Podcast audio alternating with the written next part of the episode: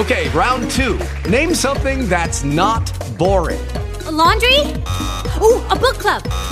Computer solitaire, huh? Ah, oh, sorry, we were looking for Chumba Casino. That's right. ChumbaCasino.com has over 100 casino style games. Join today and play for free for your chance to redeem some serious prizes. ChumbaCasino.com. No purchase necessary. Full prohibited by law. 18 plus terms and conditions apply. See website for details. Hello, it is Ryan, and we could all use an extra bright spot in our day, couldn't we? Just to make up for things like sitting in traffic, doing the dishes, counting your steps, you know, all the mundane stuff. That is why I'm such a big fan of Chumba Casino. Chumba Casino has all your favorite social casino style games that you can play for free anytime, anywhere with daily bonuses. That should brighten your day a little. Actually, a lot. So sign up now at chumbacasino.com. That's chumbacasino.com. No purchase necessary. BGW. Void were prohibited by law. See terms and conditions 18 plus. Equilibrio entre alma, mente y cuerpo. Bienvenidos a Sanamente, la cita con el bienestar. Dirige Santiago Rojas.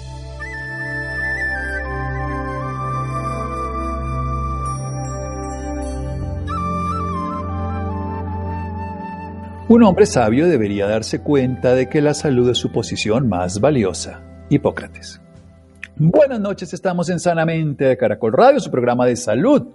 Vamos a hablar sobre una enfermedad que seguramente para todo el mundo la primera palabra es absolutamente clara, anemia. Pues sin sangre sería esa palabra. Sin embargo, cuando le pongamos los apellidos va a sonar muy raro y seguro incluso para los colegas médicos y para todos es un poco raro, pero sin embargo hay un grupo de personas en esto que se llaman enfermedades huérfanas que no son tan comunes que la padecen, porque este es un grupo de enfermedades en el sentido de trastornos hereditarios de unas partes de las células, sobre todo células de la sangre que se llaman los glóbulos rojos. Estos cambian su forma, se ponen de una forma así como de media luna, esa luna chiquitita, una hoz, y eso tiene muchos problemas en la salud, eso es heredado. Vamos a aprender de esta enfermedad, entender la importancia para estos pacientes, saber que pueden haber síntomas, por ejemplo, articulares, síntomas de muchos lugares del cuerpo. Para eso tenemos una especialista en el tema, ella es egresada de medicina de la Universidad de Cartagena, además especialista en medicina interna de la Universidad Nacional y con una subespecialidad que es la que maneja estas enfermedades que se llama hematología de la Universidad Nacional de Colombia. Ella está radicada en la ciudad de Barranquilla, donde trabaja como hematóloga en la clínica Porto Azul y nos acompaña esta noche la doctora Natalia Villarroya Salgado. Doctora Natalia, buenas noches y gracias por acompañarnos. Muy buenas noches, gracias a ti por la invitación a este excelente programa donde lo primero es cuidar nuestra salud. Exactamente, es lo que queremos, cuidar la salud y siempre hablamos y nos gusta hablar frecuentemente de enfermedades huérfanas porque sí, COVID hablamos mucho, diabetes, hipertensión y algunos tipos de cáncer comunes. Sin embargo, estos pacientes también son muy importantes y en todas las épocas de la vida debemos hablar y buscamos enfermedades que se llaman huérfanas, precisamente porque no hay tantos pacientes, se conoce menos, sin embargo hay especialistas y hay necesidades. ¿Qué es esto de la anemia de células falciformes? Si quiero lo partimos en anemia y luego la célula falciforme como, como esta enfermedad que vamos a hablar hoy. La anemia de células falciformes es una enfermedad autosómica recesiva que se caracteriza por la presencia de hemoglobina S en los glóbulos rojos. ¿En qué se traduce esto? Eh, que tenemos un glóbulo rojo que va a tener una forma anormal, diferente a su forma usual, normal, que es como una donita y que tiene una flexibilidad. El glóbulo rojo normal se puede Mm, circular por diferentes eh, partes de nuestro organismo y se deforma y vuelve y adquiere su forma normal. Cuando pasa por los sitios pequeños como los vasos sanguíneos terminales, él vuelve y adquiere su forma. Este glóbulo rojo de la anemia de célula falciforme, debido a esa hemoglobina S que tiene en su interior, tiene una forma de media luna o de os o drepanocito. De allí el nombre de drepanocitosis o las células con esa morfología falciforme. Y la consecuencia de esta morfología anormal es un proceso que se llama hemólisis. Esto es que se destruye el glóbulo rojo antes de su tiempo previsto, que debe sobrevivir en la circulación sanguínea. Y a consecuencia de esta hemólisis crónica, también se van a producir episodios intermitentes de oclusión vascular, tanto por la anemia hemolítica como por la forma anormal del glóbulo rojo. Se da oclusión en la vasculatura y se dan unos episodios que ahorita hablaremos que generan la crisis en la enfermedad. Doctora Natalia, muchas gracias. Vamos a hacer un pequeño corte para desarrollar esta idea. Es una enfermedad autosómica recesiva, o sea que se requiere que haya que los familiares lo tengan, el padre y la madre, una hemoglobina que se llama S, que vamos a diferenciarla de otras, que cambian la forma, el glóbulo es flexible, se pierde, pero esa ruptura de los glóbulos o esa forma que no permite que se vaya metiendo por todos lados obstruye la circulación y tiene muchos trastornos. Estos pacientes, además de que se anemizan, no tienen quien les lleve el oxígeno, que es el glóbulo rojo. Seguimos aquí en Sanamente de Caracol Radio. Síganos escuchando por salud. Ya regresamos a Sanamente. Bienestar en Caracol Radio. Seguimos en Sanamente.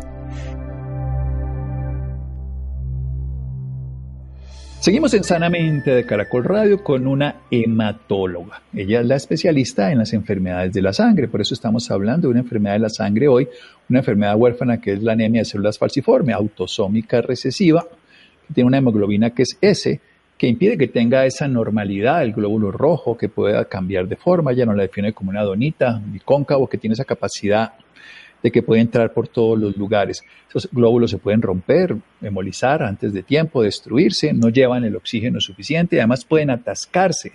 Muchos de esos pacientes no tienen cura, pero hay, hay, tratamientos y de eso es lo que vamos a hablar. ¿Por qué se produce esta hemoglobina S, doctora Natalia? ¿Y cuánto es el tiempo que dura un glóbulo? ¿Cuánto duran estos glóbulos? Para empezar a seguir hablando del tema en esta segunda parte, doctora Villarroya. Bueno, la, como te mencioné al principio, es una herencia autosómica recesiva en que ambos padres deben ser portadores del gen de la hemoglobina S.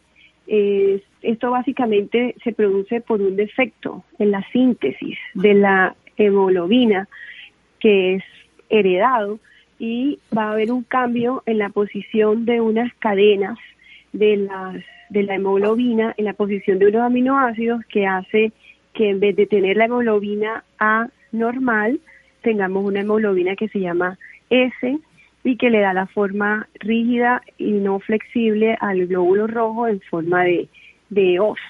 Lo que define normalmente el, la anemia hemolítica es que el glóbulo rojo vive diferente tiempo, vive menos tiempo que el, que el glóbulo rojo normal en esta enfermedad, le hablamos cuando una duración de la vida es menor de 100 días, es una anemia hemolítica.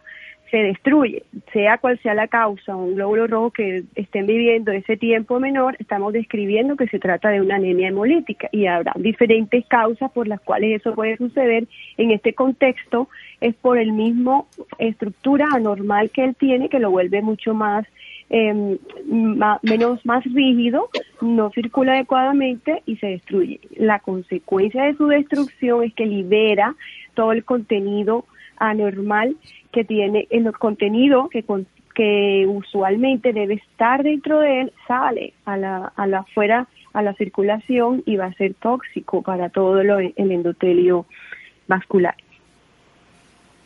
Bien, hagamos un poquito de recuento para las personas que no conocen perfectamente cómo funciona esto. Hablemos del glóbulo rojo, donde se produce y dónde se destruye, porque nos está contando que primero se destruye en un tiempo menos, no solo menos de 100 días, sino todavía mucho menos tiempo, y que no se destruye donde debería destruirse, como quien dice, el órgano que debe destruir, el órgano que lo produce, que ya viene de mala fábrica porque no puede producir la hemoglobina y lo que produce eso en últimas al paciente, ¿qué es? Normalmente en la médula ósea es donde se produce toda la sangre del adulto cuando uno está en, el útero no estamos utilizando médula ósea todavía, cuando ya vamos creciendo dejamos de, tener hemoglobinas fetales y es nuestra médula ósea la que empieza a producir toda la, sangre del adulto. los empieza a, a, madurar en su formación hasta que se convierte en un glóbulo rojo maduro y los saca a circular. Cuando los glóbulos rojos cumplieron su tiempo de vida media útil, son depurados por el vaso. Es el que el vaso es el, el órgano que se encarga de retirar de la circulación todas esas células que ya están viejas, que, que, no, que ya no funcionan y deben ser eliminadas en el vaso en su tiempo preciso de manera que se dé el reemplazo suficiente cada día. O sea, todos los días tenemos producción nueva de sangre, todos los días. Tenemos glóbulos rojos nuevos, tenemos plaquetas nuevas, tenemos leucocitos nuevos y al final, cada uno tiene su tiempo de supervivencia, deben ser depurados en el vaso. En esta enfermedad, esto no ocurre de esta manera. Los glóbulos rojos no, primero, no circulan adecuadamente. Segundo, no transportan adecuadamente o no transportan, no entregan adecuadamente el oxígeno a los tejidos. Y tercero, duran menos tiempo en circulación y son eh, destruidos en los capilares sanguíneos pequeños o los vasos pequeños, se atrapan en todas estas zonas. y la consecuencia de eso es que tenemos un paciente con síntomas por anemia que, está el, paciente pálido, el paciente tiene debilidad, cansancio y pues la, la, los niveles de hemoglobina se van a ver disminuidos. Bueno, ¿qué tan común es esto de acuerdo al tipo de raza? El tipo de color de piel, por decirlo de una inicial, manera. Inicialmente esta enfermedad se produjo a raíz de esa alteración, como te dije, de la síntesis de la hemoglobina por una mutación en, que se desarrolló, eso fue en África, los, era una enfermedad que considerábamos era exclusiva de los negros, de la raza negra, sin embargo, eh, con el con el cruce de los de las diferentes razas, con el traslado de las personas de una región a otra, ya esto no es una enfermedad que afecta exclusivamente a la raza negra, sino que la podemos evidenciar en cualquiera cualquier persona, no importa su raza. ¿Qué pasó? Que eso fue como una, un mecanismo protector.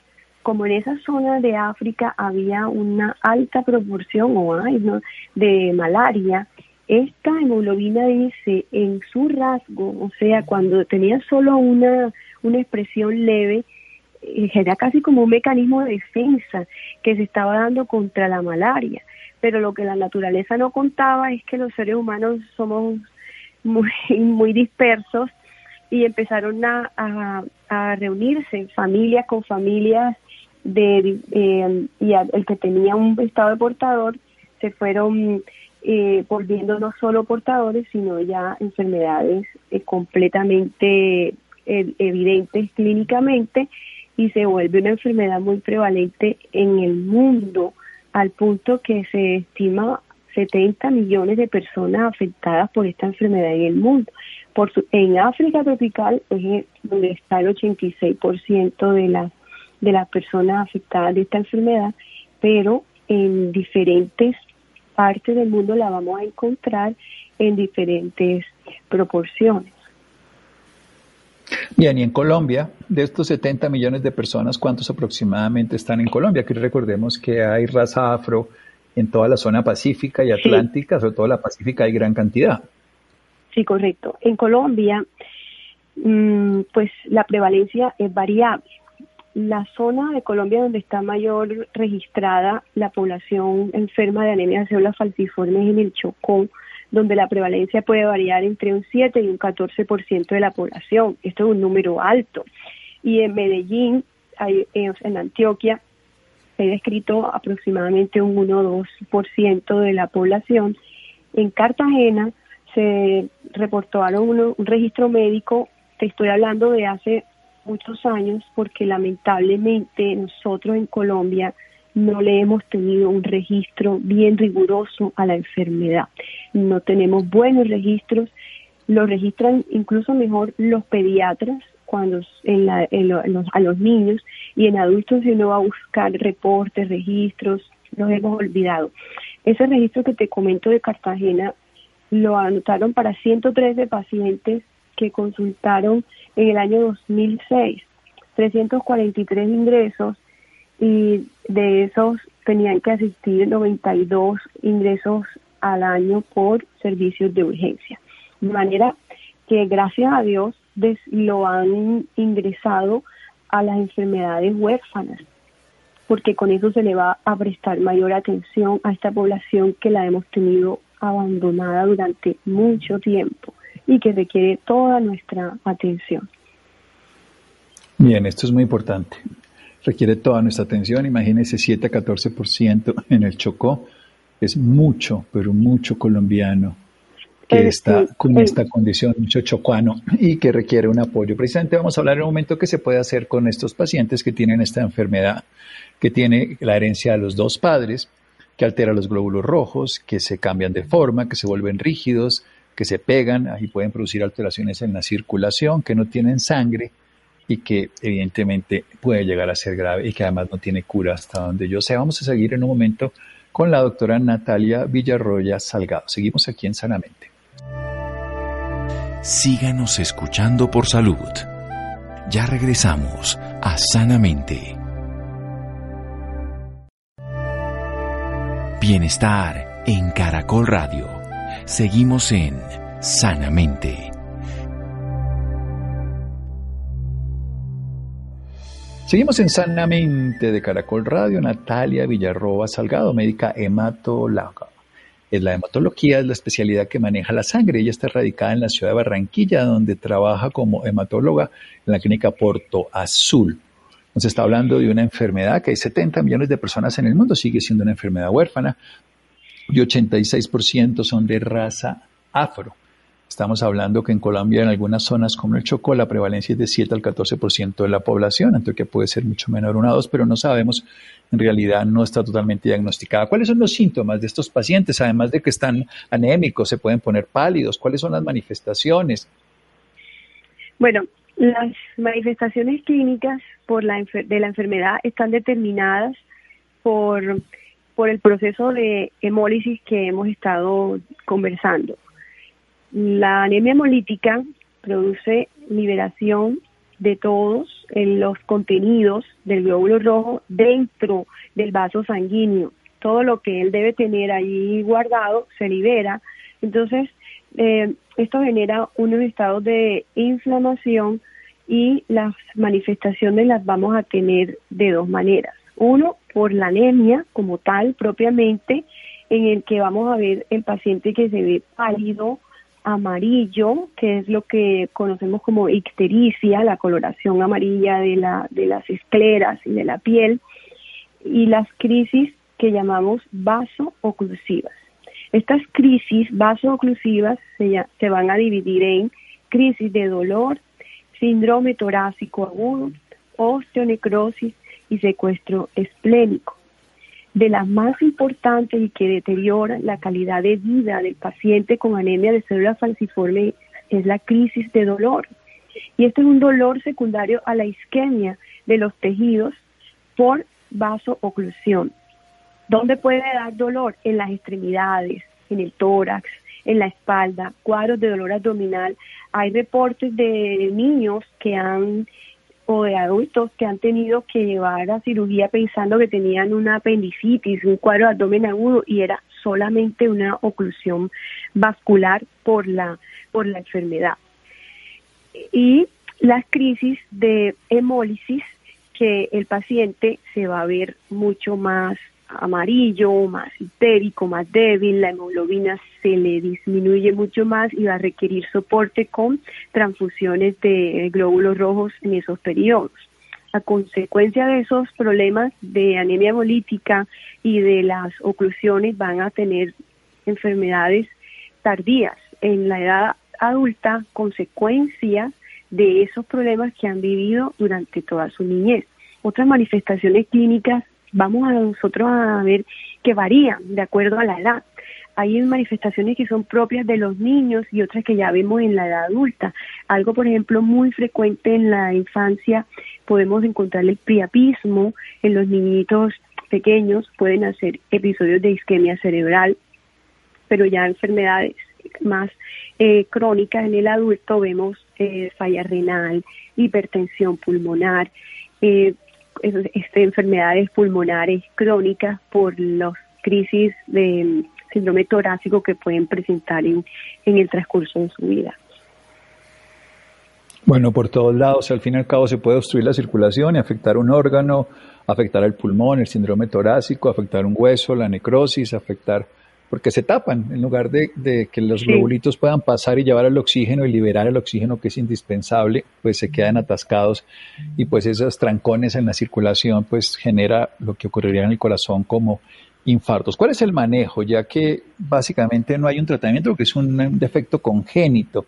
¿Se puede hacer algo desde el punto de vista terapéutico para estos pacientes? Por supuesto, por supuesto, que sí. Tiene tratamiento la enfermedad y realmente si el paciente es atendido de manera adecuada en un programa integral que le abarque no solo la entrega de un medicamento, sino garantizarle el acceso a los servicios de salud, el acceso oportuno a un servicio de urgencia en caso de una crisis, garantizarle un buen programa de educación, de alimentación, de hidratación. Entonces, la primera recomendación para los pacientes es hidratación. Esos pacientes debido a tú estabas comentando, Mauricio, en, en el tema que ellos ese ese atasco, ese como trancón en la circulación de, de, los glóbulos rojos hace que la sangre esté más viscosa, de manera que tenemos que mantenerlo en un buen estado de hidratación para que esté fluyendo en cierta manera un poco mejor.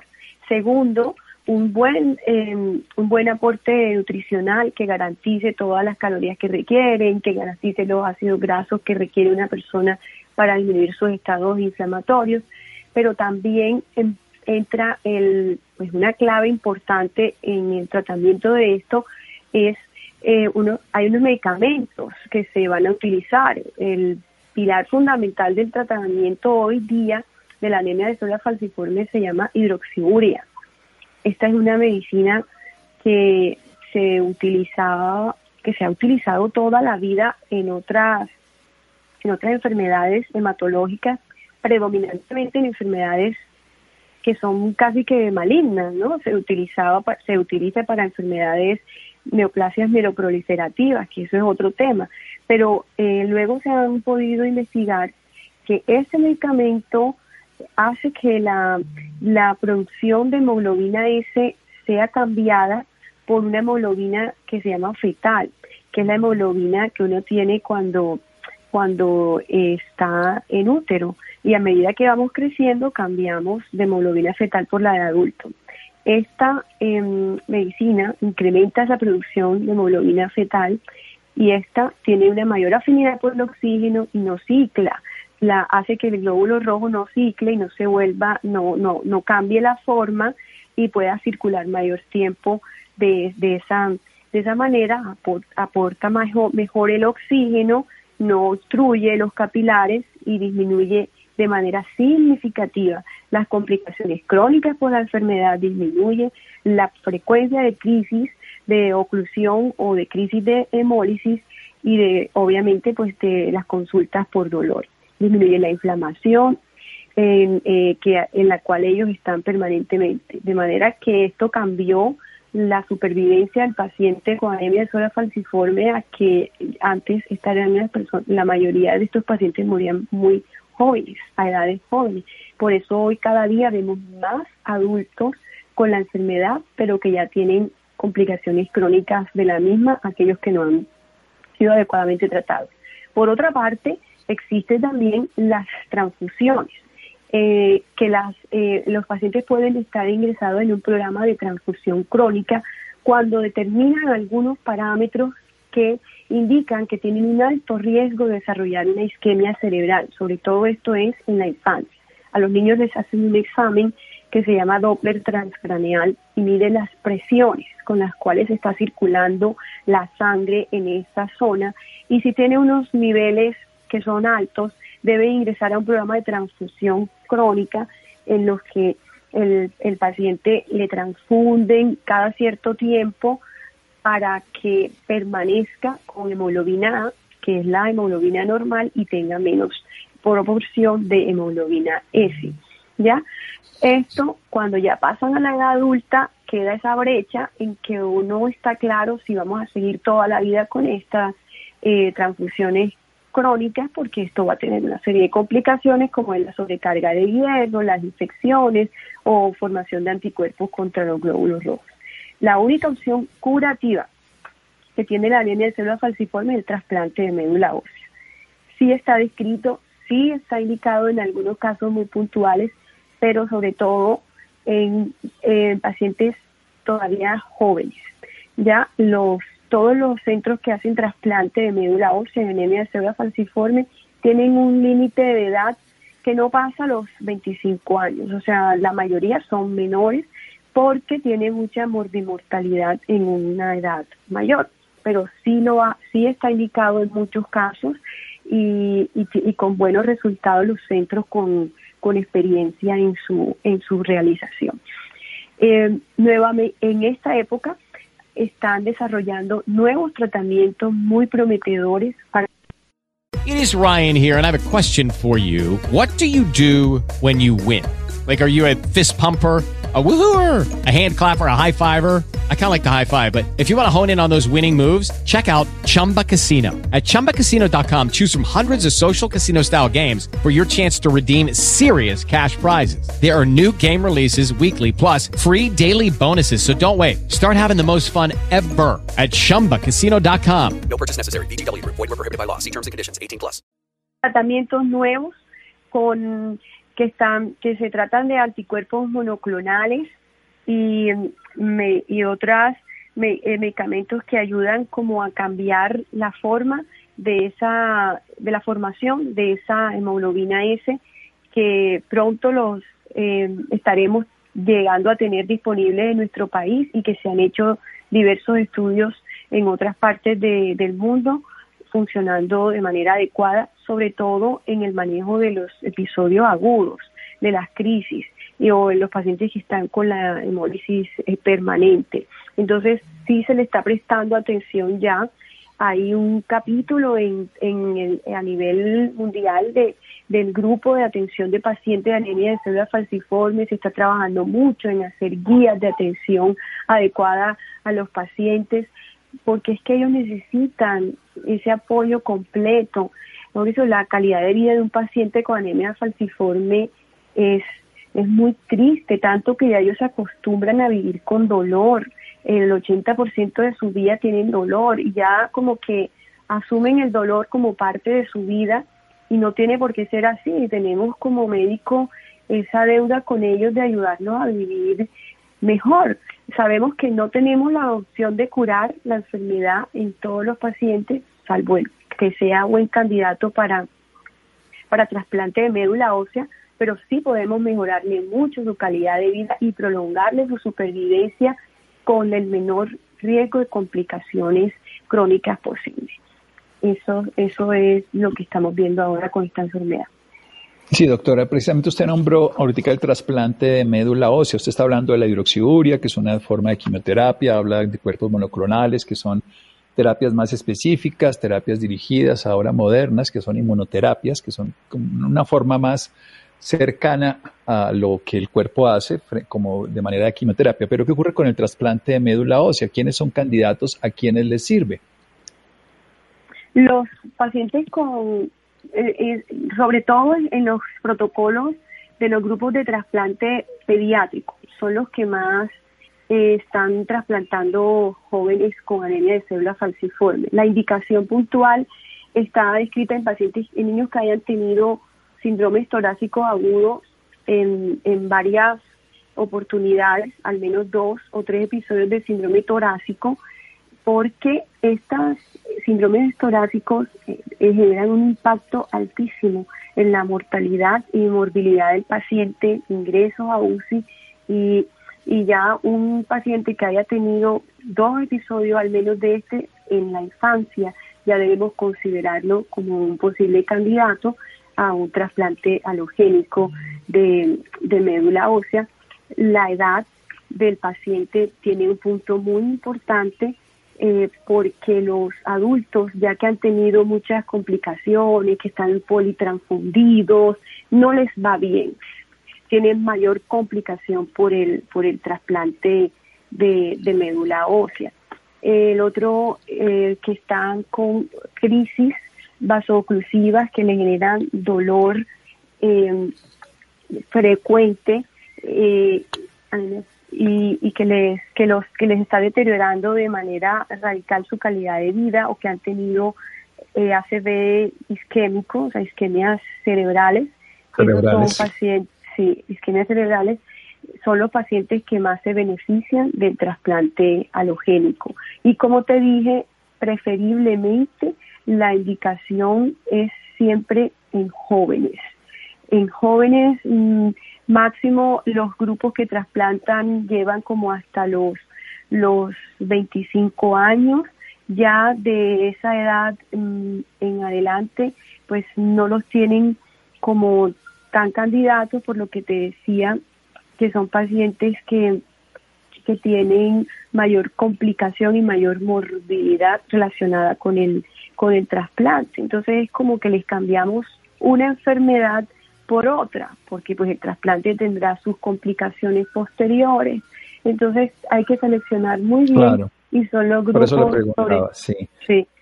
son los grupos pediátricos los que más lo seleccionan y evidentemente que ya llegarán las terapias genéticas con el paso del tiempo para que también los padres puedan escoger con esos exomas y todo si pueden un examen para saber si hay esa posibilidad, porque recordemos que este tipo de enfermedades que se llaman autosómicas recesivas requiere que los dos padres sean portadores y se junten esos genes que tienen ese defecto para que se produzca la hemoglobina S.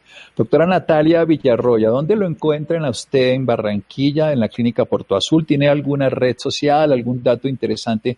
Recordemos que es hematólogo, la especialidad que maneja todos los problemas de la sangre, en este caso la anemia de células falciformes y en Colombia, como nos ha hablado, y en el mundo 70 millones, en Colombia una prevalencia muy alta entre las personas de raza afroamericana. Lo importante es que tiene manejo, no cura, sin embargo un tratamiento que les permite una buena calidad de vida, les quita el dolor y les quita las complicaciones y sobre todo la anemia a través de transfusiones o diferentes métodos. ¿Dónde la ubicamos, doctora Natalia?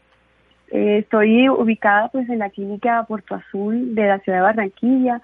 Allí estoy trabajando y estamos pues haciendo todo lo posible por atender de la mejor manera posible a estos pacientes y pues ahí estoy disponible cuando me necesiten.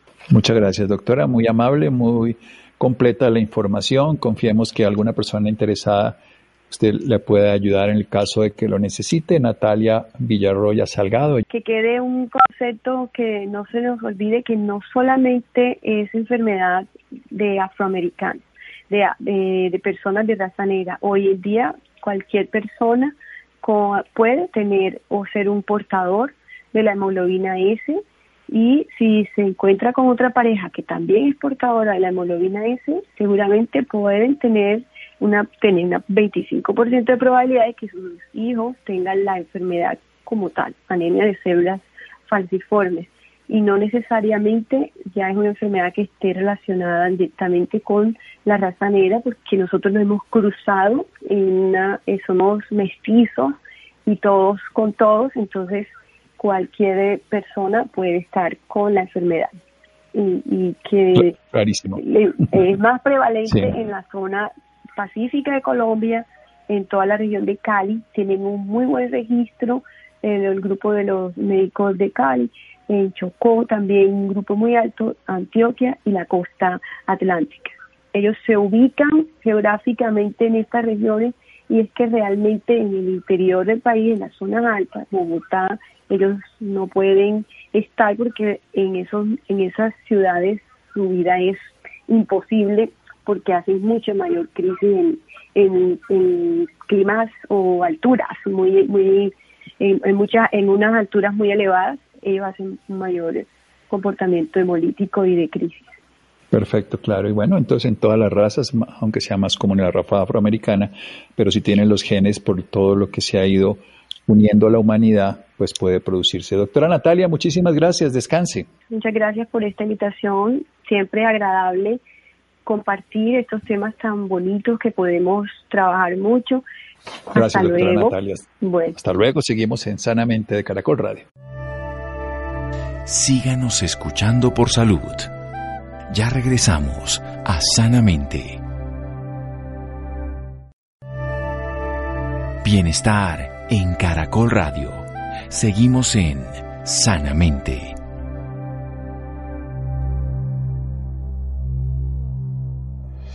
Seguimos en Sanamente de Caracol Radio, los interesados en el investigador que nos acaba de presentar toda esta presentación, Pablo Vallejo Medina, en las diferentes redes sociales. Lo pueden encontrar con su nombre completo. Bien, hablemos de la donación de sangre en tiempos de COVID, si es segura, porque es muy importante saberlo, pero es esencial siempre. Vamos a hablar al respecto, Adrián. Doctor Santiago, muy buenas noches y muy buenas noches a nuestros oyentes en la noche de hoy. La donación de sangre en tiempos de COVID-19 es segura y más esencial que nunca. A pesar de los protocolos y las medidas adoptadas por los bancos de sangre desde el inicio de esta pandemia, la disminución en la asistencia de donantes de sangre es bastante preocupante. Es por esto que los especialistas nos hacen un llamado a donar sangre para que podamos así salvar vidas. Y para que hablemos más acerca de la donación de sangre nos acompaña en esta oportunidad la doctora Milena Vaquero Acuña. Ella es Product Manager de ANAR para todo lo relacionado con la tecnología y el servicio que brindan a los bancos de sangre. Doctora Milena Vaquero, muy buenas noches y bienvenida sanamente de Caracol Radio. Adrián, muy buenas noches, ¿cómo estás? Muchísimas gracias por la invitación, de verdad que es un placer para mí y para NAR estar acompañándolos en la noche de hoy. Y es un placer para nosotros, doctora, que podamos hablar de temas como este que son bastante importantes. Y para que comencemos, me gustaría que nos hablara un poquito sobre todo el proceso de donación de sangre. ¿Cómo es esto? Perfecto, Adrián, pues, ¿qué, te puedo contar? En Colombia actualmente existen 83 bancos de sangre. Eh, muchos de estos bancos son bancos distribuidores y eh, hay otros que son bancos hospitalarios. A su vez, distribuidores también, entonces tienen como la doble misión. ¿Cómo funciona el proceso de la donación de sangre? Todo funciona a través pues, de, ese ámbito altruista que deben tener las personas y voluntarios de acercarse, ya que la sangre pues, es un líquido eh, vital que no tiene fabricación, que no es un medicamento que lo podemos comprar en cualquier farmacia, sino necesitamos de la voluntad absoluta de las personas entonces se acerca el donante a los bancos de sangre, allí existe eh, toda la tecnología, mucha de esta tecnología, este 360 grados la, la tiene la Technology para apoyar a los bancos de sangre. Entonces, ¿qué se hace allí? Se sienta al donante y a lo largo de 10, máximo 15 minutos se hace la extracción de la unidad de sangre. Esto van a pasar por diferentes equipos y por diferentes pruebas que se hacen al interior de diferentes procesos que ya tienen previamente establecidos lógicamente. Al final, entonces, va a salir la sangre con un chequeo de todas las pruebas que se han hecho, tanto del área de, de componentes como el área de infecciones, como el área de inmunomatología, con un sello de calidad que avala eh, esta unidad para que pueda ya ser transfundida al paciente que lo está recibiendo en el hospital. Bueno, doctora, este proceso es bastante interesante y bastante importante. Y a lo largo de esta pandemia, ¿qué tan afectados se han visto los, los bancos de sangre en el país? Es muy importante tu pregunta, por supuesto que se ha visto muy, muy afectado. Eh, ahora, pues que ya estamos un poco más en la reactivación, creo que estamos todos apuntándole a que los donantes asistan con mayor frecuencia. Sin embargo, el 2020 es un año muy golpeado, teniendo en cuenta que eh, los donantes de sangre, bueno, primero el confinamiento y segundo el miedo a exponernos, a ir hasta los bancos de sangre. Entonces, aún teniendo todas las necesidades de los bancos de sangre por tener este líquido vital en sus instituciones, los donantes no se acercaban. Entonces, las estadísticas del Instituto Nacional de Salud hablan de una disminución cerca del 40% de, de, de las unidades que fueron captadas versus el año 2019. Entonces esto llama bastante la atención y de ahí la importancia de invitar a todas estas personas que son totalmente sanas, que puedan acercarse y que puedan realizar sus donaciones porque de verdad que hay mucha gente en clínicas hospitales que están esperando este, este bonito acto. Muy bien, doctora Milena, usted nos acaba de mencionar de, de llamar y o que las personas sanas se acerquen. Esto me lleva a preguntarle, ¿Quién puede donar sangre? ¿Cuáles son como estos requisitos o qué deben tener para poder donar sangre? ¿O qué no deben tener, mejor dicho?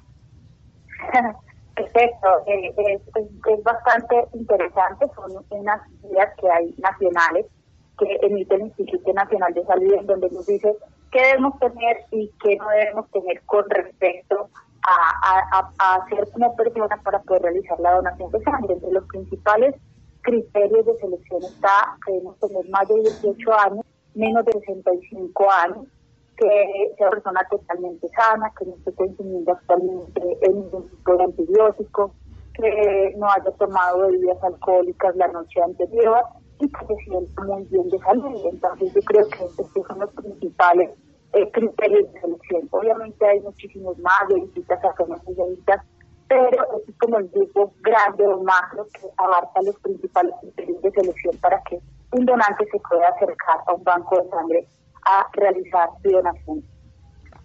Perfecto. Ahora me gustaría que nos comentara, que habláramos un poquito sobre nos mencionaba de la pandemia que esto ha afectado bastante sin duda la donación de sangre y sobre todo que a las personas les da miedo salir de sus casas o nos está, les está dando miedo pues eh, aglomerarse y llegar a lugares así. Entonces, a raíz de todo esto, ¿cómo han llevado este proceso de donación? ¿Qué, han hecho para poder reactivarla, por decirlo así? Perfecto, los bancos de sangre en conjunto con el Instituto Nacional de Salud, con el Ministerio, con la OMS, la OPS, han trabajado en diferentes estrategias que permitan a los bancos de sangre eh, poder reactivar, como usted lo menciona, y que, eh, que rápidamente los donantes vuelvan. Entre ellos, pues, se han encargado bastante de trabajar el hecho del agendamiento de los donantes de sangre de acuerdo a las bases de datos que ellos tienen en sus instituciones. Esto con el fin de no generar aglomeraciones en los diferentes puntos de captación de, de las unidades. Entonces, lo que hacen es generar una agenda con un tiempo eh, determinado. Asimismo, la otra estrategia que hemos utilizado son estas unidades móviles o, o buses que nosotros vemos usualmente en las calles para que se desplacen directamente hasta los conjuntos residenciales, en donde hay una plena, eh, una plena y previa planificación de esta jornada de donación. Nosotros como Anargel Technology nos ha parecido supremamente importante aportar a este, como a esta noble causa y, dar nuestro granito de arena. Por ende, nosotros también tenemos una campaña de referidos eh, al interior de la organización que nos ha permitido entregarles bases de datos a los diferentes bancos de sangre, de, sangre para que puedan ir a los conjuntos residenciales y de esta manera pues tener mayor captación de donantes de sangre. Entonces todo se ha dado en pro de que no haya aglomeraciones, de que el donante se sienta muy tranquilo y de parte también que el personal del banco de sangre con todos eh, los elementos de protección personal que manejan, pues también hagan sentir confiado al donante, para que no vayan a pensar que por medio de la transfusión de sangre puedan quizá adquirir alguna enfermedad, en este caso el COVID-19. Así es, qué bueno todo esto que hacen para reactivar este, este, este tema de la donación. Ahora, algo que yo sé que tal vez las personas se están preguntando mucho y es precisamente con respecto al COVID-19, doctora Milena. ¿Alguien que estuvo contagiado por COVID puede donar sangre? Por supuesto, Adrián, claro que sí, esto como muchas de las otras enfermedades, una gripa normal que nos puede dar, eh, eh, pues eh, está contemplado en que en algún momento ya nos da vía libre que podamos realizar la donación. Existen algunos casos puntuales que quisiera mencionarte y es cuando los donantes son aptos y no han tenido ningún contacto en algún caso positivo, simplemente pueden realizar su donación como cualquier eh, donante habitual. El otro caso es los donantes que han tenido contacto con un paciente contagiado, es decir, deberán eh, aplazar un poco su donación por mínimo un mes eh, desde, desde el momento en que tuvieron el contacto.